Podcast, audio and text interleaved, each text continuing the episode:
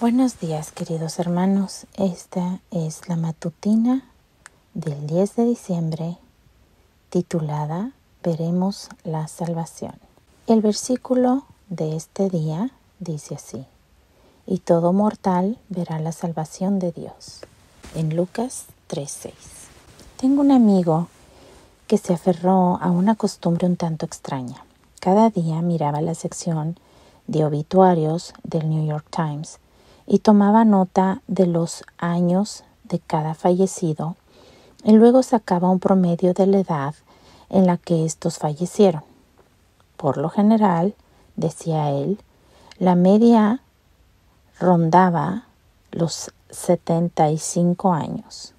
Como él ya galopa hacia los 70, sentía que la navaja de la muerte se encontraba a un lustro de distancia de su ya arrugado cuello. Creo que el anciano Simeón no tenía la preocupación que llena de ansiedad a mi querido amigo. Lucas nos introduce a este admirable personaje de la siguiente manera. Había en Jerusalén un hombre llamado Simeón. Este hombre, justo y piadoso, esperaba la consolación de Israel y el Espíritu Santo estaba sobre él y le había sido revelado por el Espíritu Santo que no vería la muerte antes de que viera al ungido del Señor. Lucas 2, 25 26. Simeón tenía la promesa de que no moriría hasta ver con sus propios ojos al Salvador del mundo. Pongámonos por un momento en sus zapatos.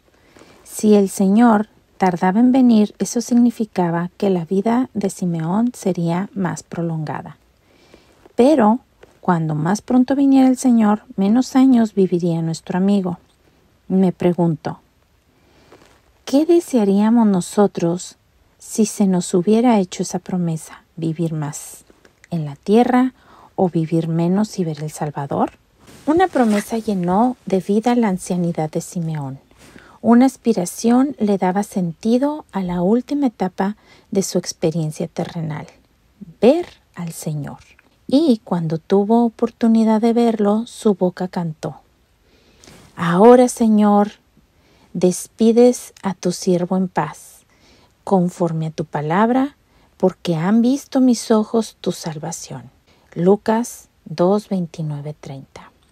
El deseo de ver la salvación lo mantuvo dispuesto a seguir de pie ante los embates de la edad y cuando esa salvación llegó a ser una realidad presente en su vida, estuvo listo para despedirse en paz. El anochecer de su vida terrenal le permitió contemplar al que sería la luz del mundo. Y ahora, la promesa dada a Simeón es para todos nosotros. Todo mortal verá la salvación de Dios. Lucas 3, 6. Si tú y yo seguimos con vida, es porque Dios desea que esa promesa se cumpla en nosotros. Padre bendito, nosotros también estamos esperando ver tu venida como Simeón te vio cuando naciste en este mundo, cuando fuiste niño. Te pedimos, Padre bendito, que al igual que a Él, nos des la serenidad de esperar y esperar en ti en ser los cristianos y los hijos que tú deseas que seamos. Ayúdanos, Padre bendito, a estar esperándote en tu palabra hasta ese momento para poder estar contigo por una eternidad. En el nombre de Jesús lo pedimos todo. Amén.